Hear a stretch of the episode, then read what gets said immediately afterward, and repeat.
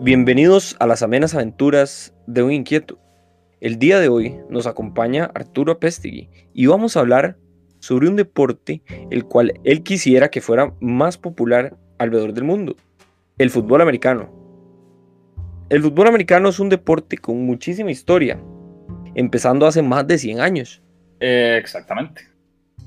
El fútbol americano una trayectoria bastante larga, digamos. No sé exactamente cuándo fue que empezó, pero se empezó a jugar a nivel profesional, como por ahí de finales de la, de la segunda década del siglo XX, por ahí de 1919-1920, por ahí.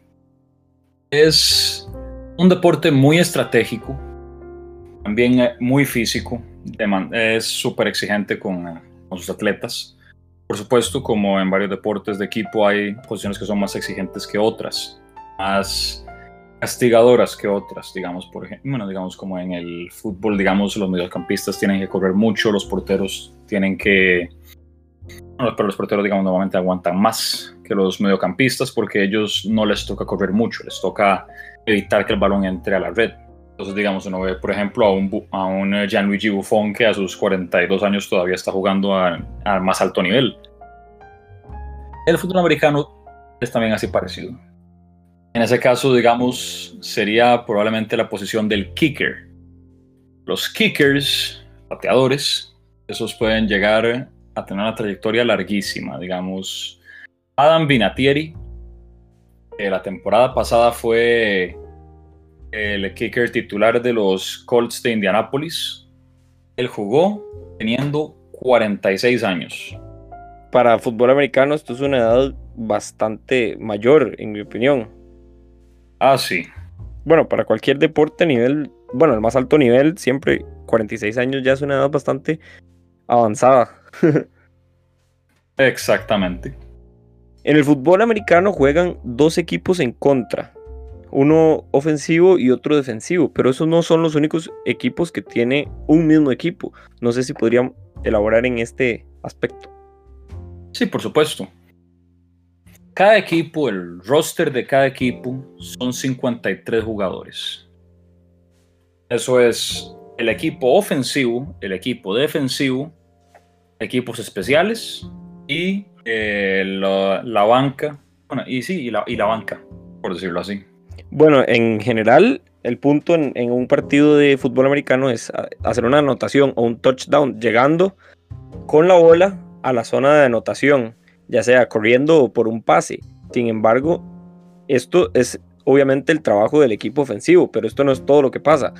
¿Qué es lo que hace el equipo defensivo y el equipo especial? El equipo defensivo trata de evitar que el equipo ofensivo llegue a la zona de anotación. Ellos ellos están buscando que el equipo ofensivo no logre hacer un touchdown. Digamos, aquí vamos, aquí vamos a ponernos un poco más técnicos. El equipo ofensivo se divide en tres partes. El equipo ofensivo tiene a los backs ofensivos, que son normalmente los artífices de la jugada más importantes. Estos incluyen al quarterback o mariscal de campo, al halfback, también conocido como running back, también conocido como el corredor, y el fullback, es un rol complicado, es un rol un poco complicado de explicar porque también son corredores en algunas jugadas, pero también pueden eh, correr para recibir un pase. Los que corren para recibir un pase son el segundo grupo del equipo ofensivo, los receptores. Esos corren una variedad de rutas en una jugada para buscar abrirse y que el quarterback pueda hacerles un pase. Y finalmente está la línea ofensiva, que es como el músculo es el escudo del equipo ofensivo. Son cinco mastodontes. lo que hacen es proteger al quarterback en jugadas de pase o abrirle espacio para correr al running back. Ok. ¿Y, el equipo especial, más o menos, de qué, de qué se trata? Antes de, antes de responderte esa pregunta, me acabo de acordar, me faltó un miembro del equipo ofensivo que es el ala cerrada, conocido en inglés como tight end. Este es como una. Este es como un comodín, digámoslo así, porque puede ser receptor o también puede ser auxiliar de la línea ofensiva. Ahora, el equipo especial.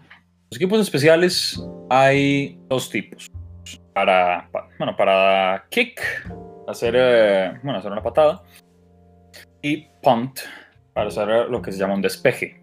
Estos son una amalgama de, los, de, de varios jugadores ofensivos y defensivos que auxilian al pateador o al despejador. ¿Cuándo es que entra el kicker? El kicker entra, por ejemplo, después de hacer un touchdown para patear un punto extra, porque cuando haces un touchdown tienes dos opciones. Puedes o patear la bola entre los postes para ganarte un punto extra, o en un único intento volver a hacer un touchdown, pero desde la yarda, no creo que es como la yarda 10 o la yarda 5. Eso te da dos puntos extra. ahora, el fútbol americano se divide, se define por downs. Eso es básicamente que el equipo ofensivo tiene que avanzar un mínimo de yardas para todavía seguir al ataque. En este caso son 10. 10 yardas es el mínimo que tienen que avanzar para seguir al ataque. Hay una línea imaginaria, eh, cuando uno lo ve en televisión, hay una línea imaginaria que marca el punto del que tienen que avanzar si quieren seguir atacando. En los estadios esto lo marcan, lo marcan unos árbitros como con unos, como con unos conos, como, unos, como con unos picos. Ok. Tienen cuatro oportunidades para avanzar más allá de esa línea imaginaria. bueno, esas oportunidades se llaman downs. Entonces, digamos, cuando uno lo ve en tele, uno ve como usualmente está en la esquina de abajo a la derecha que dice primero y 10. Eso significa que es primer down y 10 yardas por avanzar. Entonces, digamos, el quarterback hace un pase, un pase corto, y taclean al receptor que atrapó el pase. Y avanzó solo 6 yardas. Entonces, sería segundo y 4. Ok, porque tiene que completar las 10 yardas en el número de downs o u oportunidades, ¿verdad? Exactamente, tiene que completarlo dentro de ese número. Porque digamos, si en cuarto down deciden arriesgarse y no logran, y no logran pasar de ese mínimo de yardaje, pierden la bola ahí mismo. Y el equipo que estaba defendiendo pasa a atacar desde ese punto. Ahora, cuando se llega a cuarto down y el juego, digamos, va empezando o el equipo no quiere arriesgarse, puede hacer dos cosas dependiendo de dónde esté. Número uno, si están todavía de su lado de la cancha, pueden hacer una patada de despeje.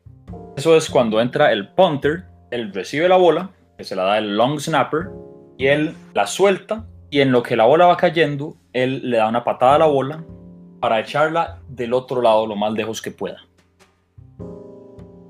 Hay un equipo, no, no, hay otro equipo es el equipo que recibe. O sea, vamos a, poner, eh, vamos a ponerlo en contexto. Digamos un juego entre los New York Giants y los New England Patriots. Digamos que despeja el punter de los Giants. Ok. Y el equipo receptor de los, bueno, y el eh, receiving team de los Patriots agarra la bola.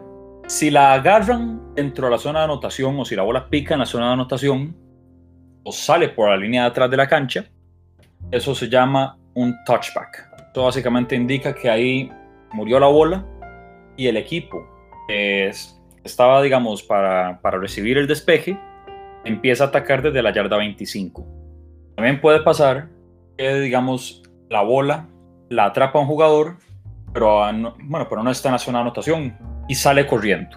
Puede salir corriendo y correr hasta donde pueda antes de que lo taclen o hasta que él salga del terreno de juego. Antes de atrapar la bola, él puede pedir un, un safety, ¿verdad? No, puede pedir un fair catch. Fair catch. Sí, entonces eso es básicamente que donde la bola viene hacia él, él como que agita su brazo para indicar que no va a correr. Entonces eso es un fair catch. Un fair catch en la zona de anotación es un touchback técnicamente. Ahora, el kicker. Si estás del lado de tu rival, especialmente si estás en su zona roja, eso es, digamos, dentro de las si no me equivoco, dentro de las 25 o 20 yardas en la zona roja, y vos estás atacando, pero llegas a cuarto down, en lugar de arriesgarte, puedes hacer un gol de campo, que eso es desde el punto de la cancha en el que estás, da la bola entre los postes para ganarte, bueno, para ganarte tres puntos. A veces la pueden hacer desde muy lejos si el kicker es bastante fuerte y también bastante preciso. Digamos, ha pasado que a veces el kicker se arriesga y la hace desde atrás de media cancha. Usualmente hacen eso cuando están así a uno o dos puntos de ganar el partido y ya no les queda tiempo. Ok, sí, se arriesga, sí. Exactamente. También a veces cosas que pueden hacer jugadas en falso. Una pregunta. Sí, claro. ¿Cuál era la pregunta? Sale en la jugada del punt, ¿verdad? Entonces el punter agarra la bola, la suelta y la patea lo más, a- lo más alto y largo posible. Exactamente. Llegando lo más cerca a la línea de anotación, pero sin que se pase para que entonces empiecen desde ahí y no desde la, desde la yarda 25. Correcto, eso puede pasar. ¿Qué pasa si, el, digamos, en el mismo equipo, el punter la, la patea y sale corriendo alguien y la atrapa antes de que caiga? El equipo ofensivo, donde- bueno, el equipo que está pateando, hasta donde yo sé, ellos solo pueden, bueno, ellos no pueden tocar la bola, ellos solo, solo pueden, digamos, tratar de que el rival no la atrape, no la coja, para, por ejemplo, tratar de encerrar a la ofensiva al rival cuando pasen a atacar. Digamos, me acuerdo que esto pasó en un partido entre los Steelers y los Patriots en el 2018. Eh, el kicker de los. El kicker, no, el punter de los Patriots despejó la bola y la bola parecía que iba a caer en la zona de anotación, como que cayó y después iba a picar en la zona de anotación, pero el equipo especial de los Patriots agarraron y le, bueno, y digamos como que golpearon la bola para que no picara dentro de la zona de anotación. Entonces quedó dentro de la yarda, como dentro de la yarda 4 o 5 del rival. ujú. Entonces, básicamente los Steelers estaban saliendo a atacar desde su propia zona de anotación. Eso es lo que se podría decir como encerrar a la ofensiva al rival.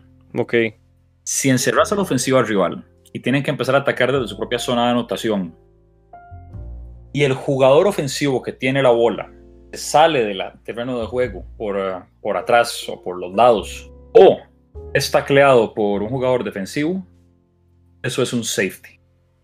Esos son puntos que puede hacer la defensa. Ah, ok, Valen dos puntos. dos puntos, ok. De todas estas posiciones de, la que, de las que habló ahora, de quarterback, eh, running back, Ajá. corner, bueno, no hablo del cornerback, pero eso es defensivo. Ese lo vemos ahorita. En su opinión, de la ofensiva, ¿cuál es la posición más importante? Muchos dirían que es el quarterback. Quarterback es el que escoge la estrategia, una posición súper, súper, súper, súper exigente, porque tienes que ser un atleta de élite, tienes que ser rápido para tomar decisiones, tienes que estar observando todo lo que está pasando, tienes que estar atento a todo. Si la bolsa colapsa, tienes que estar listo para salir corriendo o arriesgarte a que te capturen y eso te echa para atrás. Es una posición muy complicada, pero también, digamos, pasa que hay equipos que dependen mucho del juego terrestre. Para quienes es más importante, el acarreo, el running back, se podría decir. Y así como están esos dos, también se dice que en la línea ofensiva el jugador más importante es el tackle izquierdo, porque es que, digamos, la línea ofensiva de derecha a izquierda va así. Primero está el tackle derecho, después está el guardia derecho, pues el centro, pues el guardia izquierdo, finalmente el tackle izquierdo. El tackle izquierdo tiene la pesada tarea de cubrir el lado ciego del quarterback. Entonces tiene que ser alguien súper confiable, súper fuerte, inamovible, que pueda darle cuanto tiempo sea posible al quarterback. Porque si no cubre bien el lado ciego, básicamente el quarterback no va, no va a lograr nada, no va a lograr nada si no tiene, si no tiene el tiempo posible. Va a costar hacer jugadas Claro, lo taclean y, y se acabó la jugada. Sí, y cuando taclean al quarterback, eso es lo que se conoce como una captura, en inglés, sack. Entonces, básicamente, estás en primero y diez, y en eso al quarterback lo taclean, digamos, cinco yardas atrás de donde él empezó. Entonces, pasa a ser segundo y quince. Ha llegado incluso a pasar así, tercera y 25, cosas así. En ese caso, día hay que pontear, básicamente. Si llegas al cuarto down, a veces pasa que sí logran, digamos así, que están en tercera y 25 y de repente ¡fla! logran salir de, de la zona donde estaban.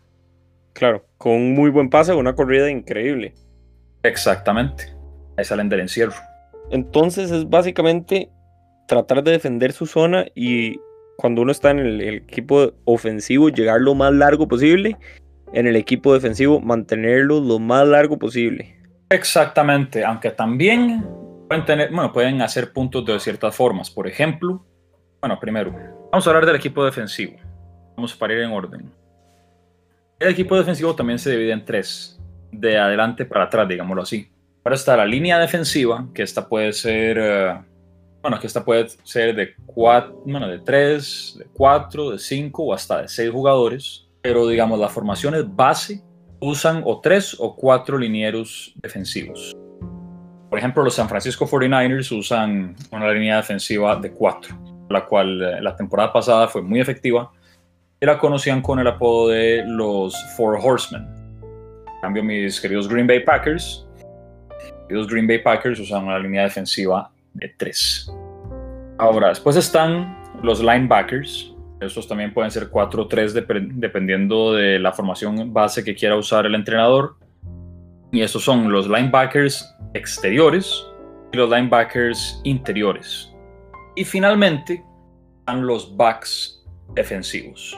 Estos son los esquineros, cornerbacks, los que cubren las esquinas los que cubren más al fondo, que son los safeties, que esos son el free safety y el strong safety. Estos últimos son, normalmente los que logran más intercepciones. ¿Qué es una intercepción? Digamos, el quarterback hace un pase y antes de que llegue al... y antes de que llegue siquiera a las manos del, receiver o el tight end o quien haya hecho el pase, un jugador defensivo cualquiera atrapa la bola en el aire. Eso es una intercepción. En ese momento. Ok, y esto le da posesión a la defensa, digamos. Correcto. Y, si, y, a, veces pasa que un jugador defensivo hace una intercepción y se van corriendo hasta la zona de anotación del rival. Si lo logran, eso es un touchdown como cualquiera. Solo que se le conoce con el término técnico de pick six. Porque se dice que cuando un jugador defensivo intercepta la bola, se le dice que es un pick y six porque ahí se ganó los seis puntos en el, en el regreso, porque logró entrar a la zona de anotación rival. Esto normalmente lo logran más los backs defensivos que cualquier otro. Por supuesto, también a veces ha pasado que la intercepción la hace un jugador, bueno, un miembro de la línea defensiva o hasta un eh, linebacker puede hacer intercepciones. Pero normalmente lo consiguen más los backs defensivos. Si este, digamos, el, el linebacker es más rápido o es más lento, digamos, que un, que un cornerback o que un eh, strong safety o esos. Normalmente son más rápidos los backs defensivos que los linebackers. Linebackers, los exteriores por, por lo menos, normalmente son más lo que se dice pass rushers. Atacan al, buscan atacar al quarterback. Digamos, los Packers hace unos años tenían uno muy efectivo llamado Clay Matthews.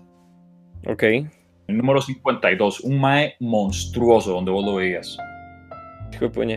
Pero una pregunta, entonces, digamos, si un linebacker hace un, hace un intersection ahí, interception, este, agarra la bola y, tal vez es más lógico darle la bola a alguien más rápido para que él pueda ir a hacer el, el pick six. O no se puede hacer eso. Digo, de que puede, puede, pero, pero no es tan fácil. O sea, digamos, en fútbol americano, solo puede hacer un pase hacia adelante el jugador que está detrás de la línea de scrimmage, de la, línea de choque. Esa es la línea imaginaria que está entre la línea ofensiva y la línea defensiva. No se puede atravesar esa línea hasta que la bola haya sido puesta en juego. Y a veces pasa, digamos, que el quarterback, por ejemplo, le da la bola a un wide receiver y el quarterback sale corriendo y el wide receiver le hace el pase al quarterback. Ha pasado. Esos son trick plays. Muy, muy interesante ver una de esas, porque nadie las ve venir. Lo que podrían hacer en ese caso es un pase lateral o un pase para atrás. Pero no es muy normal ver eso. No es muy normal ver que, digamos, cuando un jugador ya tiene posesión de la bola, haga un pase lateral o un pase para atrás. Normalmente por la dinámica del juego no se ve mucho. Podría ser un poco arriesgado hacerle el pase para atrás y que se lo vuelvan a interceptar, digamos. Exacto, como que la ofensiva recupere posesión o algo así. No, y también que usualmente están rápidamente los jugadores, los jugadores que estaban atacando encima del jugador defensivo. Entonces, no hay tiempo para tomar decisiones así. Recuerdo que pasó una vez, eh, cito mucho a los Packers porque son mi equipo favorito y conozco muy bien su historia. Pero digamos, en los noventas, Si no me acuerdo, bueno, si mal no recuerdo, fue, fue Reggie White, conocido como el ministro de defensa, ministro de la defensa. Reggie White interceptó un pase y salió corriendo y justo en ese momento otro jugador le llegó a él y detrás de él venía corriendo un back defensivo, no me acuerdo si era cornerback o safety, llamado Leroy Butler. Reggie White lo que hizo fue que le hizo un pase así cortito para atrás, casi que, casi que se la tiró como si fuera un saco de papas la bola. Y él agarró la bola. La papa caliente. estaban sí, y él agarró la bola como si fuera la papa caliente. Y, y él que era más rápido y no tenía nadie enfrente, se fue hasta la zona de anotación y hizo un pick six. Eso pasa. Claro, o sea, para el ministro, para el ministro defensivo, esa jugada fue bastante inteligente en realidad. Una jugada muy inteligente, correcto. Ok, entonces ya hablamos un poquito sobre los equipos especiales, sobre el equipo ofensivo, sobre el punto del juego y sobre el equipo defensivo. Ahora me gustaría saber un poco más sobre la dinámica de un, del torneo como tal, digamos, el torneo de fútbol americano a nivel mundial, la, la famosa NFL. Y te voy a hablar un poco de historia para, dar, para darle un poco como de contexto y darle una respuesta, más, una respuesta más rica en contenido, digámoslo así. Cuando la NFL empezó, tenían, eh, bueno, jugaban con el formato liguero, como en las ligas de fútbol de Europa. Lo que mide al equipo de fútbol americano, lo que mide su éxito a través de la temporada, no son puntos. No es como en el fútbol que te dan tres puntos por ganar, un punto por empatar, cero por perder. Ok lo que lo define es tu récord, o sea, de tantos partidos, cuántos ganados contra cuántos perdidos. Digamos, vos ves que de repente dicen, los Dallas Cowboys este año van 7-4, eh, ¿será que pueden remontar el marcador? Bueno, ¿será que pueden mejorar su marcador y llegar a postemporada? En un principio no me acuerdo cuántos juegos eran los que se jugaban, pero sí, el que ganara más de esos juegos con sus criterios de desempate, los cuales voy a obviar para no, para no complicar la respuesta, el que mejor récord tenía al final de la temporada era el campeón. Después metieron el formato de playoffs. Y poco después, como por ahí de los 50 o 60, si no me equivoco, apareció otra liga llamada la AFL. La AFL también tiene sus propios equipos, jugaban con formato de playoffs, y, pero eran una, bueno, y tenían ellos su competencia, pero aparte de la NFL. Eran, digamos, como dos ligas de fútbol americano que existían por aparte. Hasta que de repente a varios dueños de equipos de la NFL y la AFL se les ocurrió, ¿por qué no hacemos un juego para escoger, bueno, para definir quién es el campeón de Estados Unidos? Así, el campeón de campeones. Algo así como la Supercopa de Europa, como el campeón de la Europa League contra el campeón de la Champions League, por decirlo así. Y así fue como se jugó a mediados de los 60 el AFL NFL World Championship Game. Fue jugado en Los Ángeles, los Green Bay Packers contra los Kansas City Chiefs. Lo ganaron los Packers. El año después repitieron ese mismo juego y esta vez fue los Packers de la NFL contra los Oakland Raiders de la AFL. Lo ganaron los Packers y por gorreada, sin eh, faltar el respeto a los fans de los Raiders. Y entonces cuando se venía como el tercero, los hijos de Lamar Hunt, dueño de los Kansas City Chiefs, estaban jugando con un juguete llamado la Super Bowl. Y él pensó, Super Bowl, Super Bowl, suena Tuanis. Podría ponerle ese nombre a... Y ya. Bueno, y él dijo, esto podría sonar como el nombre del, de ese juego. Sí, porque se juega, bueno, porque el estadio parece, tiene como forma de tazón. Super Bowl, bueno, y pasado de Super Bowl a Super Bowl. Y entonces, Super Bowl, bueno, y entonces el que hubiera sido el AFL NFL World Championship Game 3 pasó simplemente a ser conocido como Super Bowl 3 y fue el primer juego en llevar el nombre Super Bowl. Eventualmente, como por ahí de los 70s, ambas ligas, la AFL y la NFL, se unieron y, es, bueno, y formaron lo que actualmente es únicamente la NFL, solo que ahora está dividida en dos conferencias, la conferencia americana y la conferencia nacional, cada una con 16 equipos. El formato de playoffs fue cambiado para este año, pero sigue siendo básicamente el mismo que era desde el merger hasta el año pasado, que funciona de la siguiente manera. Cada conferencia tiene bueno, cada conferencia tiene cuatro divisiones, cada división con cuatro equipos, norte, sur, este y oeste. Son las divisiones. Entonces está, digamos, la Nacional Norte, Nacional Sur, Nacional Este, Nacional Oeste, y la Americana Norte, Americana Sur, Americana Este y Americana Oeste. ¿Cómo se juegan los playoffs? Primero lo primero, el campeón de cada división, el que tiene mejor récord de cada división, es el campeón de división y pasa automáticamente a playoffs. Y también pasan por cada conferencia tres comodines. Aquí voy a hacer una analogía. Digamos que en la. Voy a hacerla con la, NF, con la NFC, con la Conferencia Nacional.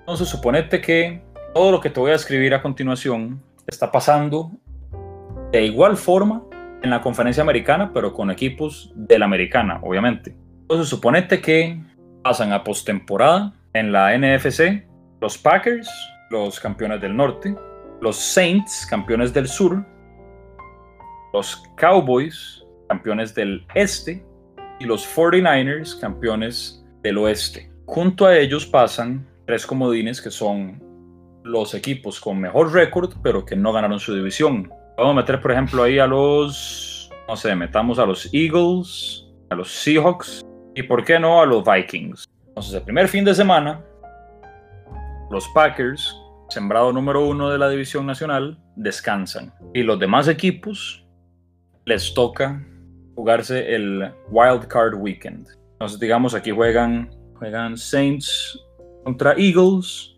Cowboys contra Seahawks y 49ers contra Vikings. Digamos que los 49ers eliminan a los Vikings, digamos que los Eagles eliminan a los Saints y que los Cowboys son eliminados por los Seahawks. Bueno, eso juegan el Divisional Playoff Game. Cada uno juega, bueno, cada uno juega eso. Entonces, digamos, los Packers juegan en casa contra los San Francisco 49ers. Digamos que los Packers eliminan a los 49ers. Y los Eagles, digamos que son eliminados por los Seattle Seahawks. Ahora quedan solo dos equipos, Packers y Seahawks. Eso se juegan el campeonato de conferencia. El ganador del campeonato de conferencia levanta el George Halas Trophy. Ese es el campeonato, es el eh, trofeo de campeonato de la NFC. El de la AFC se llama el Lamar Hunt Trophy. Entonces, digamos, Packers ganan ese juego también. Son los cargas, entonces son los campeones de la conferencia nacional. Digamos que pasaron por todo ese proceso varios equipos de la AFC y el equipo que levantó el Lamar Hunt Trophy, supongamos que fueron los Kansas City Chiefs. Entonces tenemos a los campeones de la americana y a los campeones de la nacional. Pero ¿cuál es el campeón absoluto de la NFL? Ese se decide en el Super Bowl, que es jugado el primer domingo de febrero de cada año. Ok, entonces es un torneo bastante elaborado, porque me imagino que son un montón de equipos. Ah, sí. Son un total de 32 equipos, los de la NFL. Los que pasan a postemporada en total son 14 equipos, pero estos, digamos, son 7 por un lado, 7 por otro. No es tan complicado de entender, o sea, digamos, o sea, lo que, lo que yo que fútbol americano es, no es enredado, solo es complicado. Pero es, digamos, como ver, como ver el funcionamiento de, un motor, por ejemplo. Nada pasa porque sí, nada es porque sí, simplemente vos ves como que cada cosa lleva a cada cosa, cada... Bueno, punto A conecta con punto B, no es que de punto A se pasa a punto D y de ahí a punto S y de ahí a punto Q. No, no, todo es... Todo tiene perfecto sentido cuando uno lo, cuando uno lo va entendiendo. Ok, esos son cómo funcionan los torneos, ya sabemos por qué se llama Super Bowl, salió por Super Bowl y después pasó a Super Bowl por la forma del estadio. Exactamente. ¿Qué es más importante en un equipo? ¿La defensa o la ofensiva?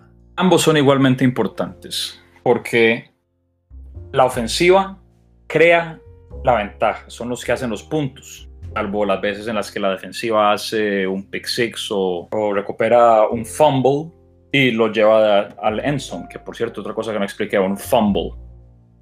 Un fumble es cuando un jugador que tiene posición de la bola pierde la bola, se le cae la bola. En el momento que se le cae la bola al jugador que la tiene, sea ofensivo o sea defensivo, la bola es de quien la agarre, a no ser que salga al terreno de juego. Ok. Y a veces puede pasar, digamos, que un jugador ofensivo tiene la bola, se le cae, recupera un jugador defensivo y se va corriendo a la zona de anotación. La defensa son los que procuran que se mantenga la ventaja que tiene el equipo. Entonces, si ellos no logran evitar que el equipo rival haga puntos, básicamente de nada sirve que la ofensiva haga puntos si ellos no preservan la ventaja que se tiene. Y, dentro del juego es, he oído hablar de algo que se llama flag. ¿Usted me puede explicar más o menos qué es? Sí, claro, es muy fácil. Son faltas. Un americano es un deporte muy brutal, pero hay faltas. Hay límites de cosas que puedes hacer y cosas que no puedes hacer. Ok, como por ejemplo. A ver, ma, por, por darte un ejemplo bastante puntual, está uno que es roughing the passer, eh, atacar al pasador. Eso es que después de que el quarterback hace un pase, después de que él suelta la bola, un jugador defensivo lo tacle. No es permitido. O también está sujetar, eso es no, holding en inglés. Eso es básicamente sujetar a un jugador de una forma no permitida. Como por ejemplo del, casco, digamos. Sí, por ejemplo, bueno, sí, por ejemplo. O digamos, también está otro que es de taclear a alguien agarrándolo, digamos, de la visera del casco, del face mask. Esa es una falta personal. Las faltas personales hay toda una variación, bueno, toda una variedad de, de faltas personales. No sabría cómo describirlas. También está demasiados jugadores en la cancha. Eso es cuando, digamos, cada equipo puede tener 11 jugadores máximo en la cancha. Así, ofensivo y defensivo. Puede ser, qué sé yo, eh, decidir meter 5 offensive backs o puede decidir meter una línea, una línea defensiva de 7 jugadores, pero no puede tener más de 11 jugadores en la cancha. Si hay más de 11 jugadores en la cancha, es una falta de too many men on the field. También está retraso del juego. Eso es porque, bueno, que eso, que eso es porque hay un relojcito que básicamente indica cuánto tiempo tiene el equipo ofensivo para poner la bola en juego. Y si no la ponen en juego en ese momento, para cuando se acaba el reloj, eso es delay of game, atraso del juego. También está comienzo en falso, eso es cuando la ofensiva se mueve o, bueno, va a decir como que se va a mover, pero en falso, y no empieza, bueno, no empiezan realmente, o que digamos, a veces pasa, y es muy cómico cuando pasa, que digamos, el quarterback da la señal de comenzar, hace el, el hot, pero el centro no le da la bola y todos empiezan a moverse. Eso es también una, un comienzo en falso. Todas las faltas se castigan con lo mismo. Yardas. A no ser que sea una falta muy güey, así como una tacleada innecesariamente fuerte o, o atacar, bueno, o digamos, atacar a un jugador que no tiene la bola o algo así. En algunos casos pueden expulsar al jugador. No es como en fútbol, que si te expulsan, no es como el fútbol que si te expulsan, vos no puedes reemplazarlo y tenés que jugar con 10 jugadores de este final, sino que de ahí podés meter a la banca de ese mae. Pero ese jugador en particular que cometió la falta no puede volver a la cancha. Es básicamente sacarlo a él del partido. Correcto. Ahora, la falta más güeyza que uno puede cometer, la que es así, la, la que uno no quiere cometer porque es un castigo horrible, porque el montón de yardas que puedes perder o puedes regalarle a tu, a tu rival es interferencia de pase. ¿Cómo? Para ponerlo en contexto, un comienzo en falso, si no me equivoco, son 5 yardas para atrás, si sos equipo ofensivo. Ok. Atacar al pasador, si no me equivoco, son 10 yardas. Pero son así como entre 15 o 5 yardas, normalmente las faltas. Pero suponete que el quarterback hace un pase de 45 yardas y el receptor no la atrapó por interferencia de pase. Interferencia de pase es básicamente un jugador defensivo o taclea a un jugador ofensivo que todavía no tiene la bola o que lo, o que lo sujeta de alguna forma o básicamente le impide atrapar, bueno, le impide atrapar un pase por alguno de esos dos medios, o sujetándolo o tacleándolo antes de que la bola siquiera le llegue. Ok.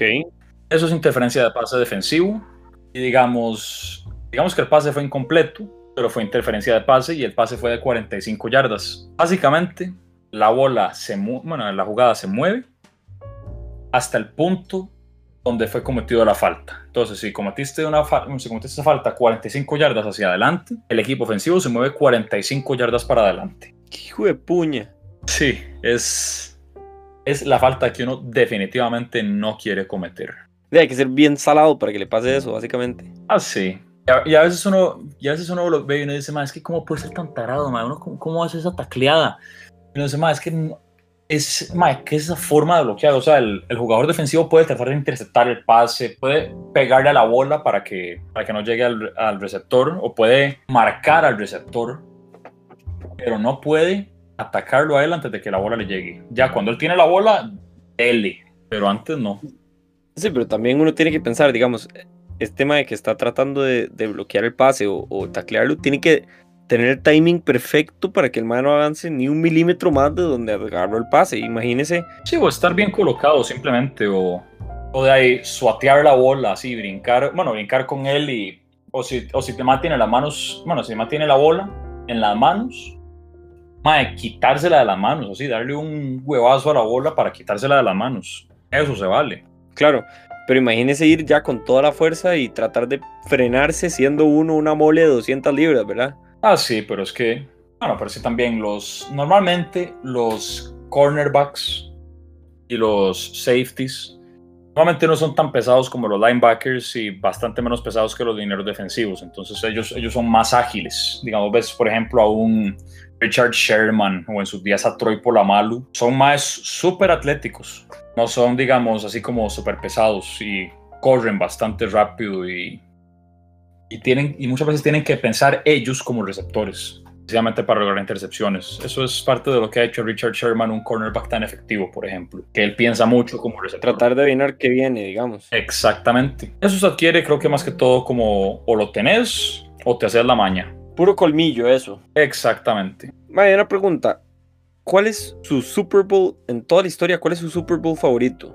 Super Bowl favorito me gustó mucho el Super Bowl que jugaron los Packers contra los Pittsburgh Steelers en el 2011. También eh, el primer Super Bowl que, bueno, uno de los primeros Super Bowls que vi en mi vida.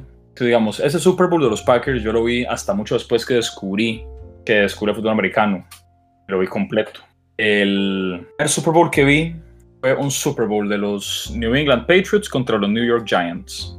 Algo que tenés que saber como bueno, lo que tienes que saber es el equipo que todo mundo odia en el fútbol americano, el equipo que nadie soporta. Ha sido todo este siglo, desde el año 2000 hasta la fecha, los Patriots. Por dos razones. Número uno, porque los fans pasan diciendo que Tom Brady es el mejor de todos los tiempos, que Bill Belichick es el mejor entrenador de todos los tiempos, y son insoportables, agrandados y no se callan al respecto. Ok. Excepto porque Tom Brady se, excepto porque Tom Brady se le fue a Tampa Bay, pero eso es otra historia. Se le fue este año. Ah, la puña, se fue. Sí, se fue. De Tampa Bay campeón ahora. Ahí veremos. Ahí veremos. Y también está, bueno, también está que los han acusado varias veces de hacer trampa. Claro, hasta en el Super Bowl pasado creo que fue que, que le dijeron que Tom Brady estaba desinflando las bolas antes de del partido. No, eso fue, eso fue antes. El Deflate Gate vino antes del, antes del Super Bowl del año pasado. Ese fue, creo que fue en el Super Bowl que ganaron contra los Seahawks. Contra los, no, creo que fue contra los Rams o contra los Seahawks, pero es que contra los Rams han ganado dos Super Bowls, entonces fue el primero que ganaron contra los Rams. Y también es, bueno, no, mentira, de ese partido contra los Rams fue el Spygate, básicamente que sorprendieron a agente de los Patriots, o creo que fue al propio Bill Belichick, como que espiando al, al técnico de los, de los St. Louis Rams. En ese entonces eran los St. Louis Rams. Y me puña. Ah, sí, cualquier cantidad de cheating scandals los han atrapado a ellos. Yo personalmente soy de los que dicen, esos seis anillos que tiene Tom Brady, los tiene más por mérito de Bill Belichick que por mérito de sus habilidades. Pero ese soy yo. Sí, es una opinión personal, o sea, no, no, no lo es por algo objetivo, simplemente lo que, lo que yo personalmente pienso. Juego favorito. Mi partido favorito que, que, que he visto. Digamos, este no lo vi en vivo porque yo ni siquiera había nacido. Fue, bueno, y es que antes de la era del Super Bowl era el, NF, el NFL Championship. Y el NFL Championship del 67 fue cosa de leyenda.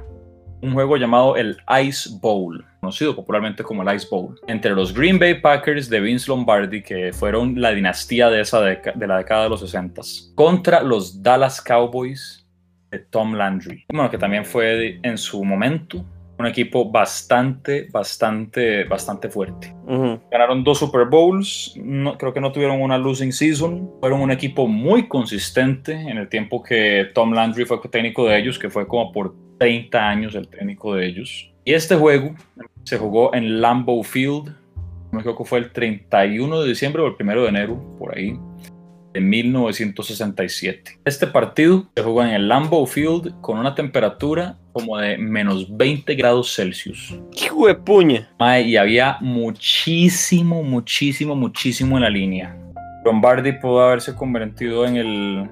Bueno, no, Lombardi pudo haberse convertido, con ese, con ese partido se, se convertía él, había ganado en el primer técnico en ganar tres campeonatos seguidos. Y además era la revancha del partido del año pasado, que fue también contra los Cowboys, pero en Dallas. También creo que fue también el último juego de campeonato que los Packers jugaron con Lombardi como técnico. Y los Packers lo ganaron.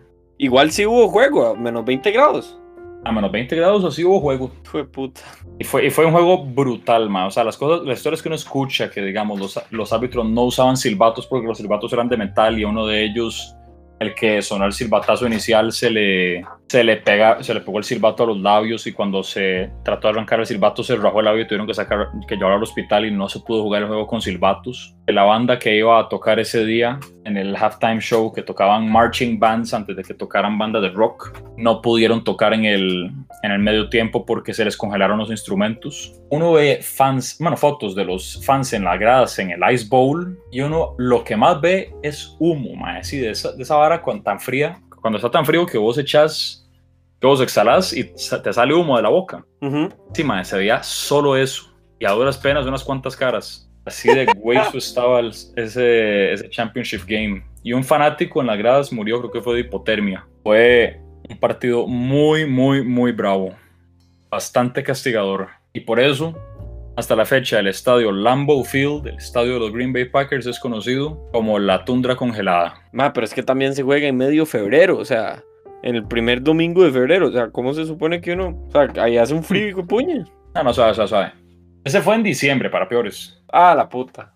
Diciembre o enero, por ahí fue que se jugó el, eh, ese NFL Championship. Pero el Super Bowl sí se juega el primer eh, domingo de febrero. Ah, ok, ok, ok, sí, ese fue un, NFL Championship, digamos. Sí, sí, sí, pero digamos, por lo general, el Super Bowl no se juega en lugares muy fríos, a no ser que tengan un estadio techado, digamos, el estadio de los, el estadio de los Vikings. Eh, los Dallas Cowboys. Los Dallas Cowboys no, el, estadio de los Cowboys ha sido anfitrión del Super Bowl. También ha sido anfitrión del Super Bowl el estadio de los Dolphins. Ese fue el anfitrión este año. El anfitrión del Super Bowl del, eh, que, se, que, se, va a jugar el primer domingo de febrero del 2021 va a ser el estadio de los Tampa Bay Buccaneers. Tal vez el estadio más frío que ha sido, ha sido anfitrión del Super Bowl creo que ha sido el MetLife Stadium, el estadio que comparten los New York Giants y los New York Jets. Por lo general no juegan en lugares fríos. Sí, sí. como bonus track, digamos, para terminar el, el podcast, es, ¿cuál es su película favorita de, sobre fútbol americano, digamos? No he visto muchas, para serte sincero. Lo que más me gusta a mí, de hecho, es ver así como documentales o replays de, de, de partidos highlight reels o incluso documentales, pero de las que he visto, me gustó mucho Invincible con Mark Wahlberg. Ok, e-, esa no la he visto. Yo la vi en Netflix hace como un año. Voy a buscarla más, es, esa es bastante buena. También Adam Sandler tiene una, para mí, bastante buena que es de The Longest Yard. Esa es muy buena, sí, esa también es bastante a mí buena. No me encanta Adam Sandler, pero esa me gustó bastante. Sí, esa es una buena película. ¿Cómo funciona el, draft? Como para terminar, el draft de fútbol americano siempre escucho sobre el NFL draft y, no sé cómo funciona. Madre, pero así. Al mismo tiempo que se juega la temporada regular de fútbol americano, la NFL, también se juega la NCAA. Ese es el fútbol americano de college. Y ahí juegan, digamos, LSU, Alabama, eh, Texas AM, Notre Dame, que, es, que para que Notre Dame es una fiebre del fútbol americano, etcétera, etcétera. Un montón de equipos juegan. Cuando termina la temporada de, college football, que si no me equivoco termina antes la de fútbol americano, antes del Super Bowl, bueno, los jugadores que más sobresalen en la temporada regular de, de college football o en la temporada de college football en general son llamados a Indianapolis a una cosa llamada el Combine, el combinado. Ahí los ponen a hacer diferentes pruebas pertinentes a la posición que ellos les toca jugar, pruebas de velocidad, pruebas de fuerza, cosas así. Y poco después de eso, los llaman para decirles, usted es elegible para, para estar en el draft. No todos los jugadores de college llegan a la NFL, pero hay unos que les dicen, usted es eligible. Y el draft usualmente se lo hostea alguna ciudad que tenga un equipo de fútbol americano. Digamos, este año iba a ser Las Vegas, pero fue, digo, técnicamente fue Las Vegas. Ahí estaba Roger, Goodell, el, comisionado de la NFL. Pero los jugadores y los, fan, y los fans que hubieran ido a ver el draft en vivo estaban en sus casas encerrados por la pandemia. El draft son siete rondas, cada una con 32 turnos, digámoslo así con el que los equipos pueden agarrar, bueno, no pueden, agarran jugadores de college football y los meten a sus equipos. Así es como los jugadores dan el salto de college football a la NFL. El equipo más malo, el equipo que tuvo el peor récord en toda la temporada, es el que siempre tiene el primer pick del draft. Los que siempre escogen primero.